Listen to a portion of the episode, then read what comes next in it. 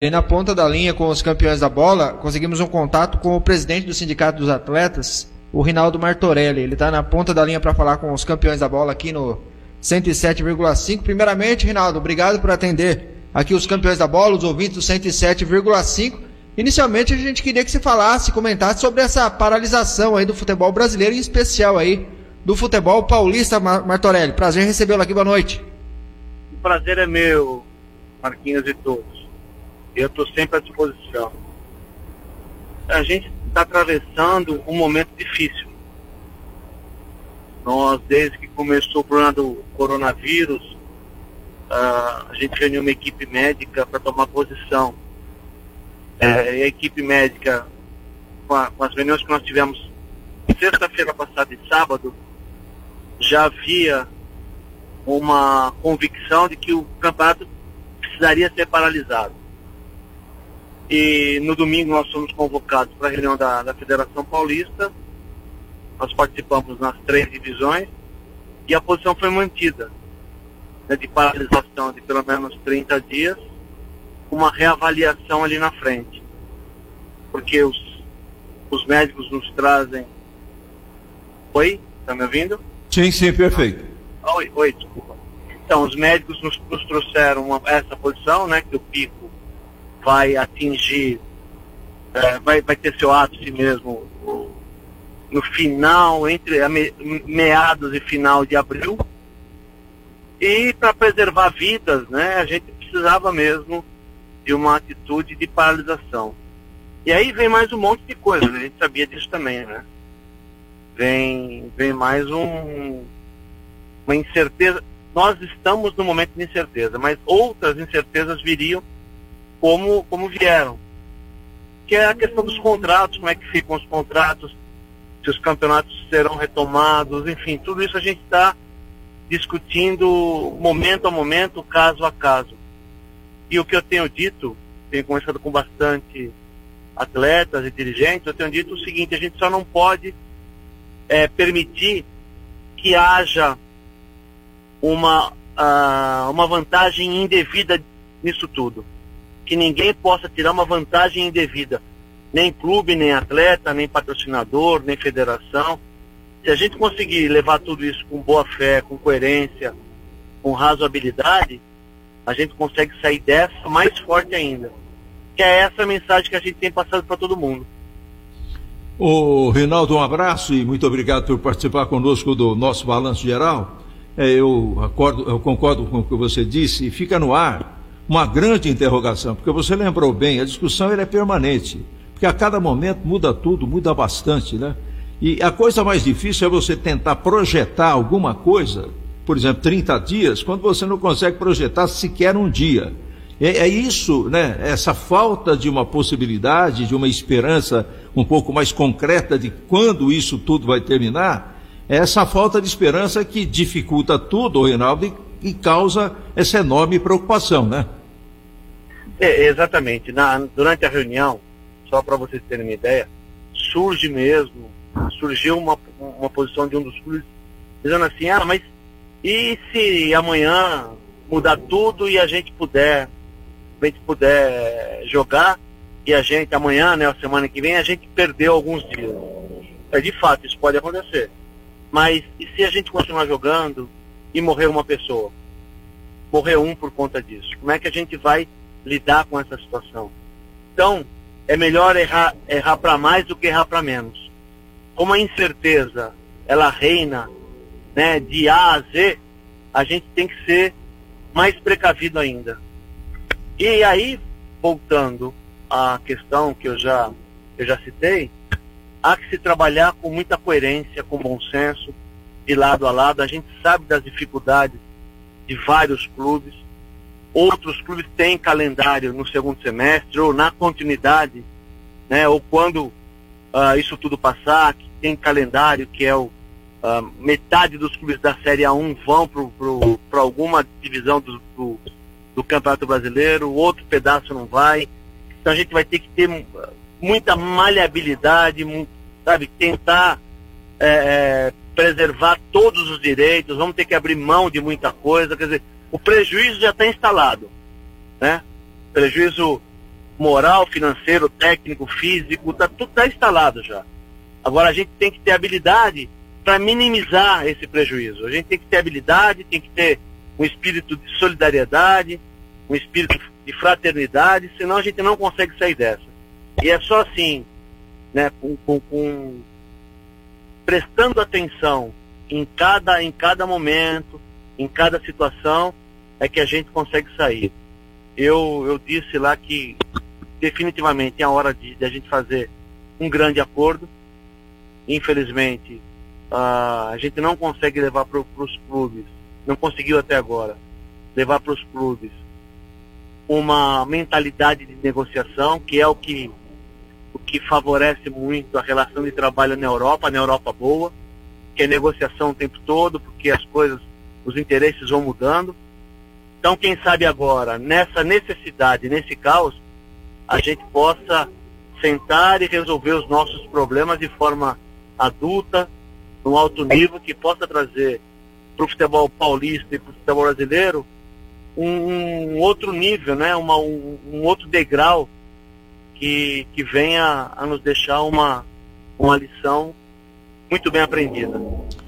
Ô, ô, Rinaldo, qual que é a maior dificuldade que, que o sindicato, que os atletas, que, que representa naturalmente os atletas, encontra é, nessa tentativa de tentar um diálogo maior, né, de um diálogo mais efetivo, mais concreto com os clubes, os clubes? Qual que é a maior dificuldade que você tem observado e enfrentado até hoje?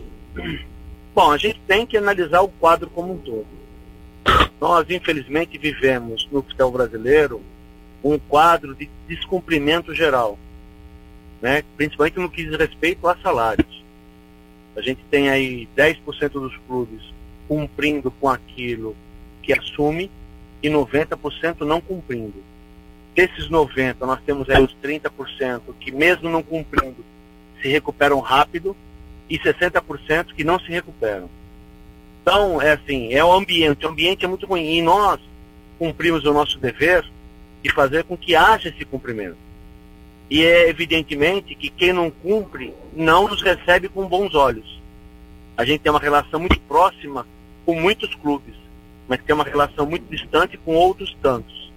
Então, assim, e nós precisávamos que a CBF e a Federação Paulista pusessem a mão, as mãos para poder criar um ambiente diferente.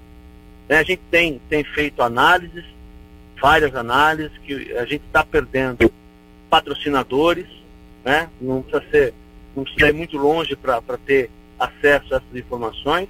Patrocinadores, a gente está perdendo muito dinheiro, ao passo que, num paradoxo muito grande, o futebol brasileiro nunca recebeu tanto dinheiro. Só que está perdendo tudo que chegou, nós chegamos num, num, num ápice e agora está baixando isso, quer dizer, e está perdendo porque se criou uma, uma falta de credibilidade no setor. Então, esse é um meio que não gera credibilidade. E negociar num meio que não tem credibilidade é muito difícil.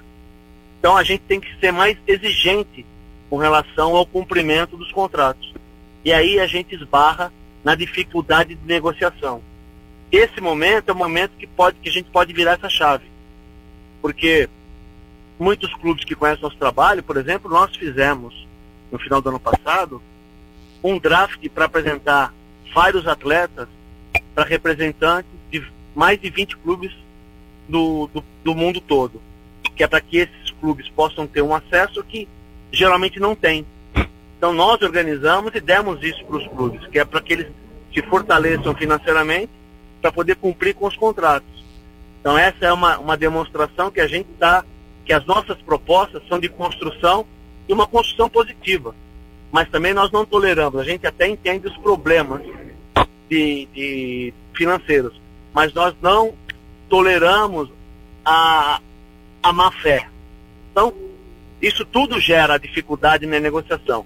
Mas hoje a gente está com um quadro, né, o coronavírus trouxe um quadro que pode ser, como eu disse, a virada dessa chave. E fazer com que haja uma, uma união em prol do futebol e aí uma mudança de mentalidade. A aproximação pode gerar essa mudança de mentalidade e a gente tem tem trabalhado, tem trabalhado muito fortemente nisso.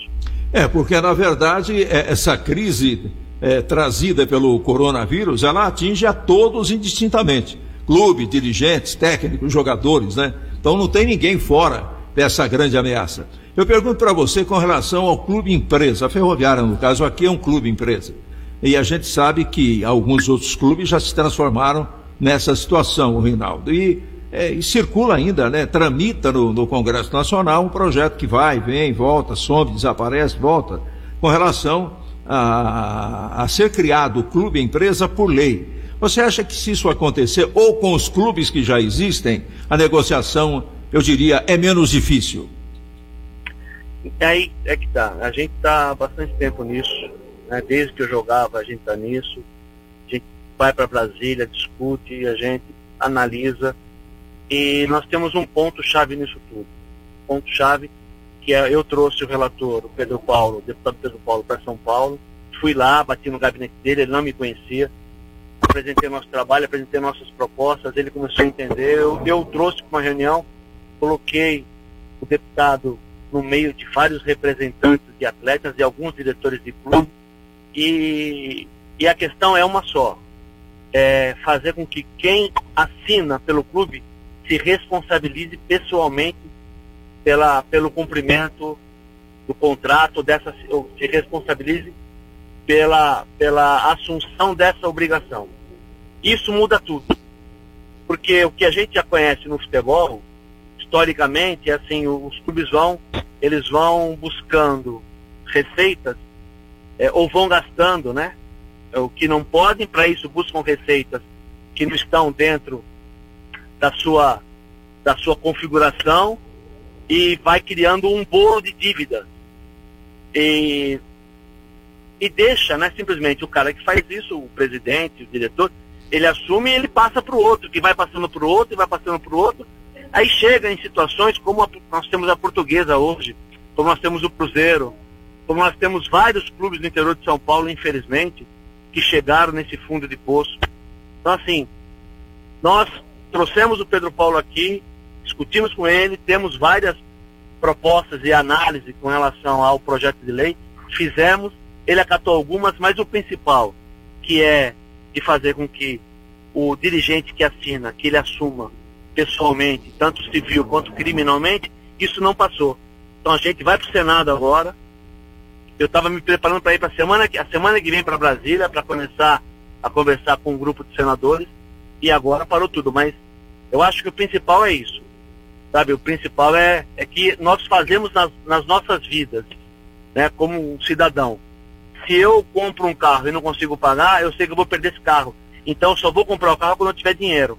E o clube tem que seguir essa mesma lógica. E aí nós arrumaríamos tudo, que é o que acontece na, na, na Itália, na Inglaterra, na França, na Espanha, é o que acontece.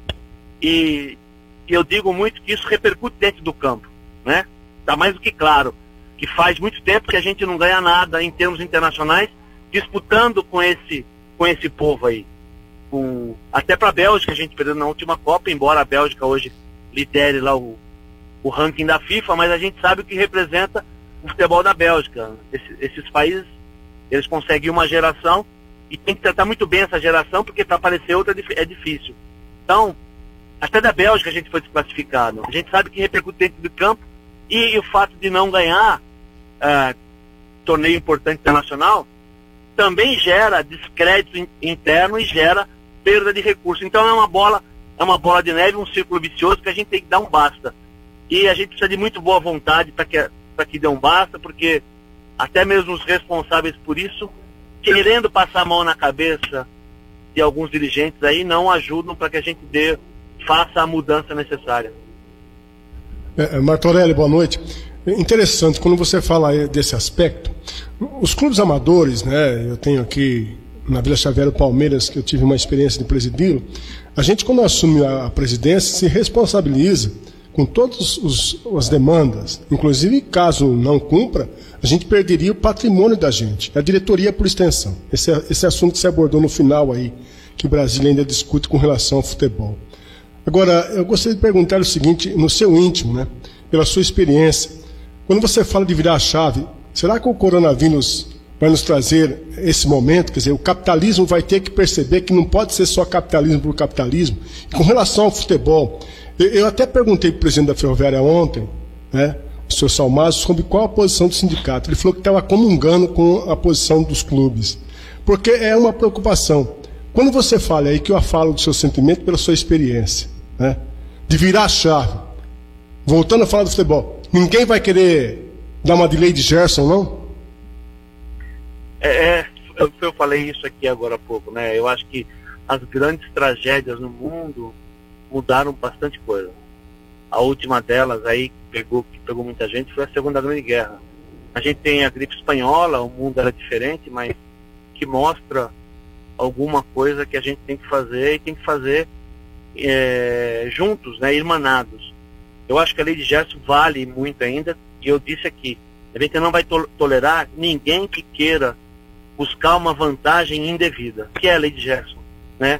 Levar vantagem em tudo. A gente não vai, não vai tolerar isso. É, Para você ter uma ideia, a gente tem uma dificuldade até em termos jurídicos, porque não há uma previsão, uma previsão legal que possa amparar essa situação atual. Quer dizer, se a gente tiver que judicializar a, a questão, nós vamos ter que formar uma tese e fazer com que o, o judiciário entenda pela nossa tese. Nós vamos ter que juntar um monte de pedaço de outras interpretações. Então, o que a gente espera é isso.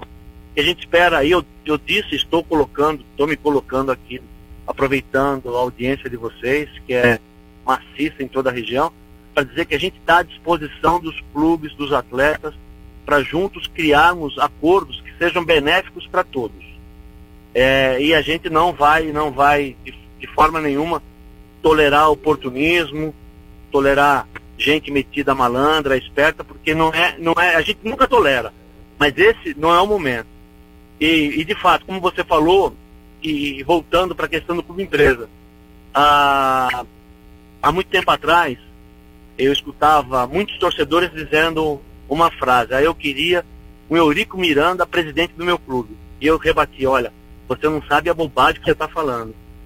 E hoje eu tenho alguns amigos vascaínos que não podem ouvir o nome do Eurico Miranda. Ou seja, a gente não pode, nessa situação, é, querer que o, o, nosso clube de coração seja campeão a qualquer custo. Sabe? Tem que ter regra, tem que ter limite financeiro, tem que ter responsabilidade social. Porque tem gente no Vasco que está sem receber salário já há 10 anos, brigando na justiça. Tem gente no Botafogo do Rio há 10 anos. O Max, o goleiro, jogou no Botafogo, ainda criaram uma tal de, de, de um tal de ato trabalhista que ele, necessitado de receber os, os haveres dele com o Botafogo, foi para uma, uma lista lá e não recebeu e não teve o tratamento adequado e faleceu de uma forma melancólica, medonha e trágica para nós. Então a gente tem que entender o que o futebol está acarretando e tem que trazer as pessoas que assinam a responsabilidade. E é isso que a gente tem feito. Eu queria muito ter, ser dono da caneta da mudança. Né? Mas infelizmente eu não sou, então nosso trabalho é de convencimento, de mostrar para as pessoas que todo mundo está perdendo, que o futebol perde, que o torcedor perde. Eu tenho começado bastante com torcedores da portuguesa hoje, torcedores que estão deprimidos pela situação portuguesa. Então achar que hoje eu vou, eu vou levar vantagem, amanhã vem a conta. E essa conta ela é pesada. Então, esse trabalho de esclarecimento, que aí agradeço de novo a oportunidade de estar falando com vocês, é um trabalho que nós todos temos que fazer para o bem dos nossos clubes de coração e para o bem do futebol. Martorelli, um abraço, é o Vaguinho que está falando aqui. Eu, em cima disso aí, de calote de time, em cima de jogador aí, eu queria perguntar para você, em um determinado campeonato, eu não vou me recordar o ano aqui, de, disseram que o regulamento iria prever é, rebaixamento do clube caso não pagasse o jogador. Isso só ficou na conversa? Foi oficializado ou não, Martorelli? Ô Vaguinho, ótima noite, eu agradeço a tua pergunta. De fato, é, eu consegui, convencendo, em várias, em várias reuniões, eu consegui convencer o, Dr. Marco Polo que exatamente voltando um pouquinho, que se um clube ele sai campeão, né, o clube tem 10 para gastar, ele sai campeão gastando 200, é, e depois outro ano ele cai, em detrimento ao outro clube que tinha 10 e ficou no meio da tabela, há um prejuízo para a competição, além de um prejuízo social. Então, com, com base nisso e mostrando os exemplos da, da Europa, porque eu fui vice-presidente do Sindicato Mundial e participei também durante algum tempo em duas comissões da FIFA, que é para dizer que eu estava muito próximo ao que acontecia na Europa, é, trazendo os exemplos e nesse convencimento, a gente conseguiu colocar no regulamento da competição do, dos campeonatos de São Paulo que o clube inadimplente perde ponto. E também isso depois nós conseguimos estender para os campeonatos da CBF, que estão em vigor, viu, Vaguinho? Tanto em São Paulo quanto na CBF estão em vigor. E isso deu uma freada no inadimplemento. Inclusive, teve um ano que o Paulista de Jundiaí é, ficou devendo. Se ele não pagasse, ele perderia três pontos e seria rebaixado. Nós fizemos a denúncia, a denúncia foi processada e o Paulista pagou. Porque o que a gente quer, na verdade, não é tirar pontos de clube, a gente quer que, eles, que os clubes paguem os salários. Só que a partir daí os clubes se reuniram e fizeram um trabalho político no Tribunal de Justiça Desportivo, que é o órgão responsável em autuar os processos e dar continuidade a eles. E aí o tribunal começou a sentar em cima das denúncias. E isso perdeu eficácia. Embora esteja ainda no regulamento, nós temos, exatamente, nós temos uma ferramenta que resolve tudo. Mas politicamente as pessoas não entendem isso. Então a gente tem que se desgastar com, com eles, a gente manda as denúncias, essas denúncias não são autuadas e não tem eficácia. E o futebol está cada vez pior no quesito à estrutura. Né? A gente sabe hoje como é que a, a ferroviária, a ferroviária tem seu aporte financeiro, né? como é que as coisas andam, e é isso que a gente quer, a gente quer que cada vez mais, é, e, aliás, o aporte financeiro que a ferroviária tem hoje, ela tem mais o aporte financeiro porque seguia a regra, né? Então, todo o aporte que recebeu agora do, do, do enfim, do novo patrono, do Saúl, é, é porque ele está colocando dinheiro em lugar bom. Então é isso que os clubes não entenderam ainda. Que perdem dinheiro porque não há credibilidade. E quem é que vai se arriscar por dinheiro? Quem é que vai se arriscar a, a querer investir numa uma entidade que não tem credibilidade e que não tem regra interna para poder fazer o gerenciamento adequado? Então, é, tu, tu, todos esses são os nossos problemas, mas isso parte das pessoas que teriam a obrigação de fazer uma melhor gestão no futebol e não fazem. Bem, Rinaldo, na verdade a gente quer um futebol mais justo num país socialmente injusto, né? Onde as fortunas são concentradas, uma minoria que tem uma vida maravilhosa e uma grande maioria que passa inclusive fome. Lamentavelmente, no futebol é a mesma coisa, né? Os clubes se endividam, ficam devendo até alma para pagar milhões a jogadores que nem sempre compensam, enquanto que a grande maioria, na verdade, se vê em dificuldade. É a injustiça social do futebol. E trabalhar com isso, imagino que é muito difícil, hein, Rinaldo? Ah, a gente tem várias camadas. É, mas se a gente tivesse, por hábito, a gente conseguisse criar esse ambiente de, de cumprimento mesmo, né? De que que as pessoas pudessem entender eu produzo aquilo que eu posso, você produz o que você pode, e a gente se juntando, porque tem uma coisa no futebol que eu acredito muito, com, né, com toda, todo o tempo que eu tenho nele, que a gente não precisa gastar milhões para fazer um time competitivo. Tanto é que se pegar os últimos 10 anos de, de Copa Libertadores, o Brasil ganhou 5 e perdeu 5 e perdeu cinco para clubes, né, as finais ou uh, países que não gastam 10% do que a gente gasta no futebol. Então não é o dinheiro, é a gestão, é fazer com que os atletas possam render o máximo, é criar sempre um ambiente favorável, um ambiente de, de respeito, de responsabilidade, e aí a coisa muda. Então não é o dinheiro. Essa essa falsa ideia que trouxe o Flamengo agora, para mim, né? Para mim, é uma análise minha, é que só assim que vai, vai conquistar título, eu acho que não, não chega por aí. mesmo porque o Flamengo também, a gente precisa ver o balanço do, do ano passado fechado. Porque arriscou, arriscou muito e acabou ainda dando sorte. Porque se perde aquele jogo pro River Plate, River Plate e a coisa ia ficar complicada. Enfim, então é, é isso, o ambiente de, de futebol é, é, de muito risco, é, são é, estimativas de entrada de, de, de dinheiro de atletas, de previsão de, de, negociação de atletas que nem sempre se concretizam. É, e aí o buraco vai aumentando, as coisas vão aumentando. A gente, mas na verdade, e é, eu acho que tudo parte daí. Porque não adianta discutir calendário, não adianta discutir nada se a gente não tiver um segmento em que as entidades possam ser é, entidades concretas, entidades sedimentadas, entidades que não vão ruir a qualquer momento. O que a gente tem visto aí. Né? O, vou voltar no exemplo do Cruzeiro, que é o mais recente, mas que mostra tudo isso. O Cruzeiro, há três anos atrás, era uma das grandes forças do futebol brasileiro.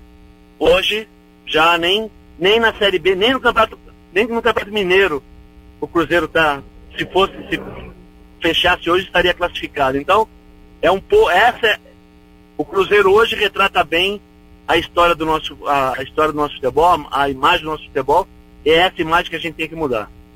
Martorelli, Marquinhos novamente. Na sua opinião, então, o Flamengo, principalmente essa parte financeira, não é um exemplo a ser seguido? E uma outra pergunta depois dessa do Flamengo.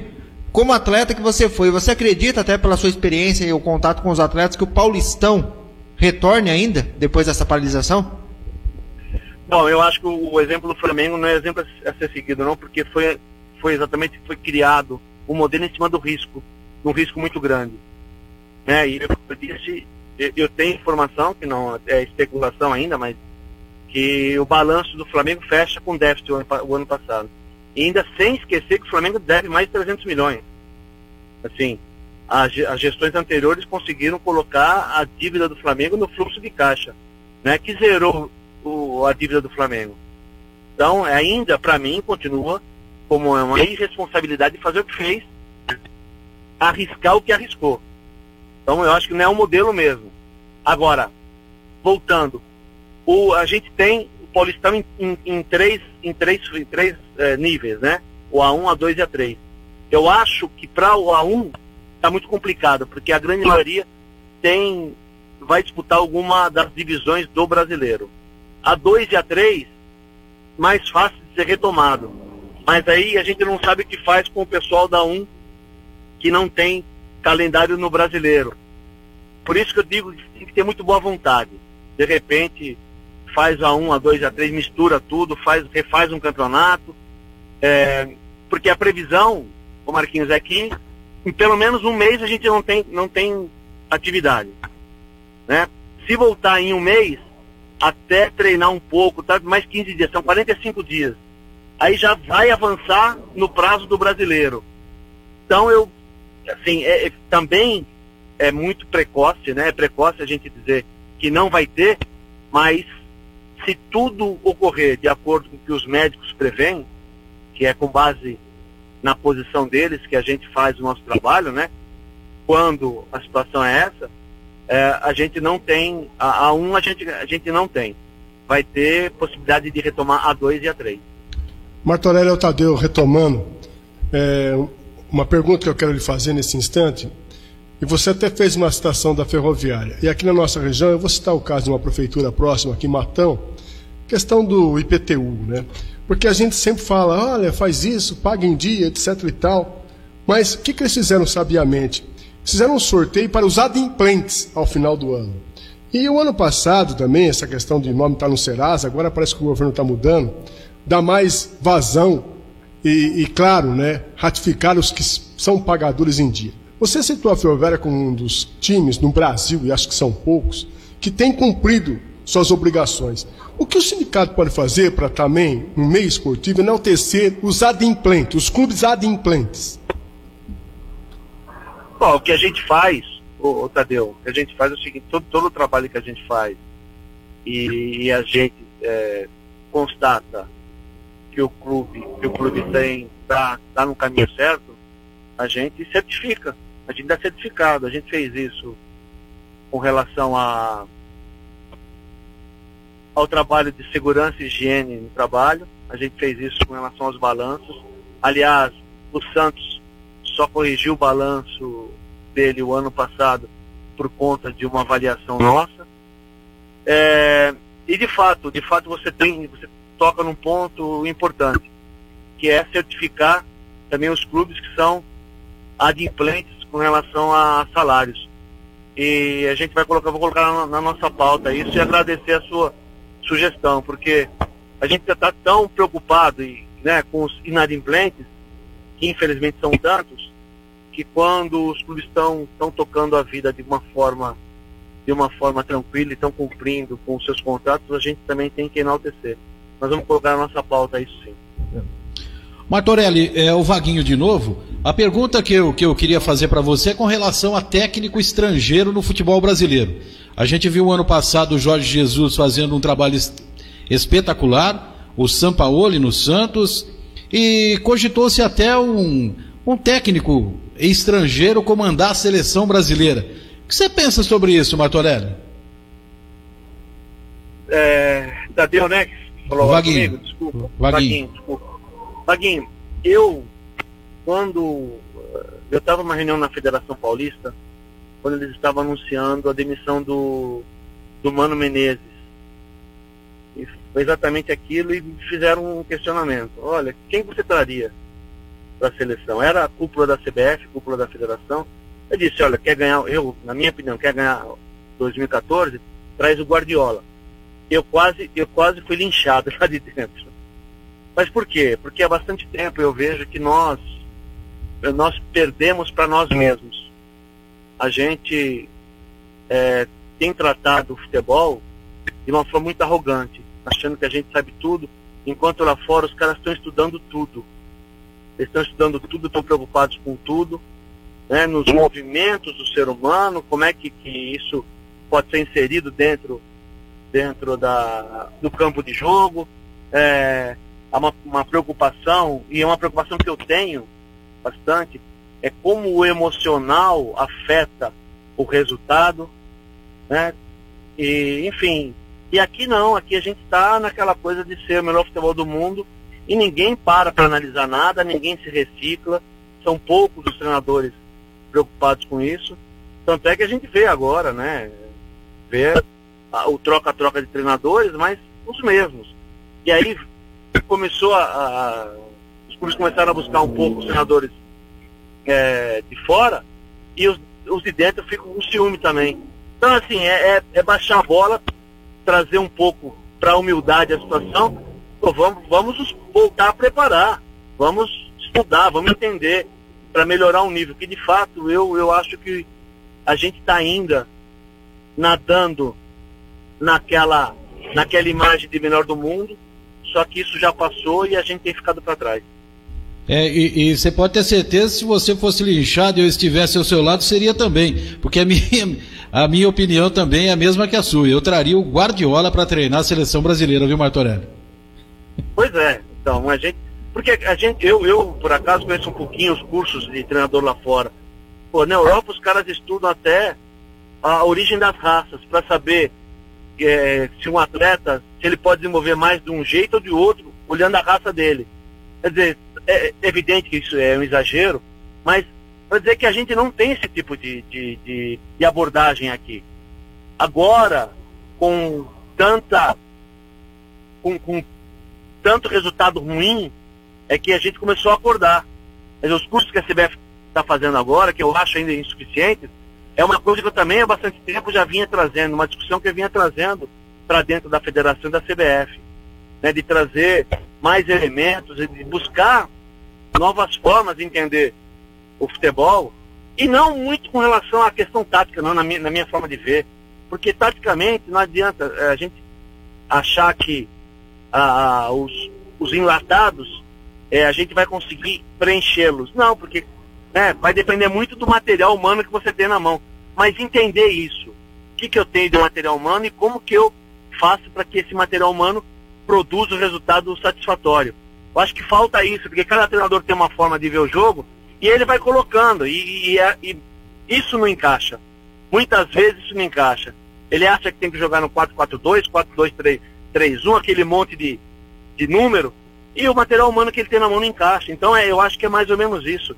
É saber como posicionar, e aí precisa ter uma visão mais, vai, muito entre aspas, aí, uma visão holística mais, entender um pouco mais o, o espectro do atleta, o espectro do jogo, para fazer com que isso possa render um pouco mais. É mais ou menos o que a gente faz lá no, no sindicato. Para a gente poder atender e fazer o nosso trabalho, nós temos um trabalho interno de, de, é, de preparo da nossa equipe que vocês não têm ideia. Então, é, para poder entender, discutir como que a gente pode chegar e melhorar o futebol, a vida do atleta, a gente prepara internamente a nossa equipe, a nossa diretoria, está sempre estudando, está sempre aprimorando o conhecimento para poder chegar naquilo que a gente imagina ser o melhor. E o futebol parou, né? Os treinadores, nós paramos, paramos, não, nós nunca tivemos. E agora tá, agora surgiu, mas eu acho que ainda de forma ainda muito é, falta ainda. Falta um pouco mais a gente engrossar isso. Bem, para encerrar com você, Rinaldo, quando o Tite assumiu a seleção brasileira, foi, é, pelo menos na maioria, inclusive da mídia, uma grande coisa, um grande feito, e a situação estava ruim nas eliminatórias sul-americanas da Copa. O Brasil acabou com o Tite no comando ganhando de sobra e indo participar do Campeonato Mundial da Rússia. O Tite virou, de certa forma, um herói. Hoje parece que a imagem não é a mesma, não é a mesma hoje com o futebol que o Brasil está jogando. Como ex-atleta e presidente do sindicato, como é que você vê tudo isso aí? Essa paixão que mistura política, mistura coração, mistura tudo, quando se trata ainda de seleção brasileira, embora seja uma seleção praticamente de estrangeiros, com muito poucos jogadores do Brasil. Olha, eu vou te falar uma coisa. Nós fizemos um evento no final de 2013 acreditando no campeonato mundial. E eu te digo por quê. Eu não sei se vocês sabem, depois do futebol eu já tinha feito a administração da empresa. Durante o futebol, depois do futebol, eu tenho toda a formação jurídica. Eu tenho, é, tenho o, a graduação, pós-graduação, sou mestre em Direito, fui fazer uma MBA em Administração e estou estudando psicanálise agora, estou no quarto ano de psicanálise. Que é exatamente para poder é, entender um pouco mais da mente humana. E, e o Tite, quando ele assumiu, voltando para o Tite, quando ele assumiu a seleção nas eliminatórias e a, o time foi muito bem, ele, ele conseguiu uma reversão muito importante, ele consegue a reversão nas eliminatórias e ele falava uma coisa que me chamava atenção e me fazia ter essa certeza. Que ele dizia que a equipe estava muito equilibrada mentalmente. Com a bola que, que os meninos tinham e o equilíbrio mental, eu apostava 100% na seleção. Só que depois eu vi que ele perdeu a mão ele perdeu a mão e algumas informações depois que a gente né, recebeu, sabe que ele além de perder a mão, ele perdeu o vestiário também. E aí ele perdeu a mão, perdeu o vestiário, ele perdeu o prestígio. Porque tudo que ele sabe, não adianta eu saber se eu não consigo empregar, né? E aí ele perdeu o prestígio, perdeu o prestígio não só com, com a imprensa, com a torcida, mas perdeu o prestígio também com, com os atletas. Você vê que ele não tem hoje mais o domínio que ele tinha até a Copa do Mundo. Por isso que a, a mudança tão brusca. E a gente sabe da responsabilidade, não vou tirar o mérito do Tite, né, o que ele fez. Muito pelo contrário, eu tenho muito respeito pelo Tite, por todos eles, mas pelo Tite, que é o caso que aqui. É, mas a gente sabe que é, a vitória de ontem não garante a vitória de amanhã. E o Tite, ele teve as vitórias que não acabaram não garantindo a próxima. E o que a gente quer é isso, quer que que o futebol brasileiro volte a, a, ao topo, volte a mostrar tudo que a gente já viu e sabe que pode fazer. O atleta brasileiro é o atleta mais procurado do mundo até hoje. Não tenho, eu não tenho dúvida disso. Agora no final do, do ano eu tive contato com, como eu disse há pouco, com os representantes de clubes de fora. O atleta brasileiro é o mais procurado porque é o melhor material humano para ser trabalhado ainda falta um pouquinho na questão emocional, no meu modo de ver, e, e, e um pouco mais de disciplina nesse trabalho.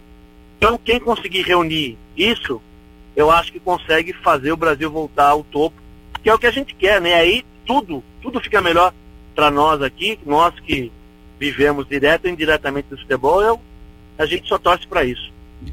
Muito bem. O Rinaldo, muito obrigado pela, pela sua presença. Olha, foi realmente uma entrevista muito, muito legal, feita aqui com os campeões da bola. A sua participação nos honra muito. A gente reconhece o seu trabalho. O nosso desejo aqui, como integrantes do nosso jornalismo esportivo aqui em Araraquara, é que essa tempestade que se abate sobre o mundo, e claro, sobre nós também, que é o essa, essa praga que está, inclusive, atrapalhando a vida de todo mundo, o coronavírus, que, como você lembrou, eu concordo e torço para que o seu pensamento seja o mais correto e dê certo. Que nos momentos mais negros, nos momentos piores, inclusive da história da humanidade, sempre houve uma luz que apareceu fraquinha, fraquinha, foi iluminando, foi ganhando um pouco mais de força e assumiu um papel importante na história do nosso povo e na história do mundo. Que isso aconteça agora, né? no caso do futebol, com os dirigentes se entendendo com os atletas, que haja efetivamente um ponto de vista comum e que esse ponto de vista, em sendo comum, traga benefícios para todos nós e ajude a salvar o nosso futebol. Parabéns pelo seu trabalho, parabéns pela entrevista que foi ótima e a gente o cumprimenta por ter participado conosco aqui, aumentando o índice de credibilidade jornalística do nosso programa. Muito obrigado, hein? Eu que agradeço, agradeço muito a toda a equipe do Campeões da Bola. Desejo que vocês tenham cada vez mais sucesso, que a audiência aumente a cada dia. E a gente está à disposição. Eu sou, eu sou um otimista. Eu acho que a gente tem que fazer a nossa parte, um pouquinho a mais. Todo mundo pode fazer um pouquinho mais. E, e nesse momento a gente sabe que a força do brasileiro, e aí sim o povo brasileiro tem, tem muito, tem muito para dar. O povo brasileiro é muito forte nisso. Então a gente pode juntos dar uma volta por cima aí e fazer com que não só o futebol, mas toda a nossa sociedade seja mais fraterna, seja mais solidária, que a gente melhore as nossas vidas e as vidas de todos aqueles que nos cercam. E eu estou sempre à disposição de vocês. Eu agradeço muito a oportunidade e deixo meu grande abraço a todos vocês e a toda a região. Falamos com o presidente do Sindicato dos Atletas Profissionais, Rinaldo Martorelli, aqui no nosso Balanço Geral de hoje, uma ótima entrevista. É, ele foi goleiro do Palmeiras, né, Zé? Sim. É, um bom tempo aí sendo goleiro do Palmeiras, um dos bons goleiros revelados lá pela, pelo, pelo time de, do Palmeiras, que ah, há um tempo atrás era um celeiro de goleiros, né? Hoje já deu uma. Oh, mudou um pouco. Ah, depois de um tempo aí mudou, né? Mas foi sempre um grande formador de goleiros do time do Palmeiras e o Martorelli fez parte desse, dessa safra de bons goleiros.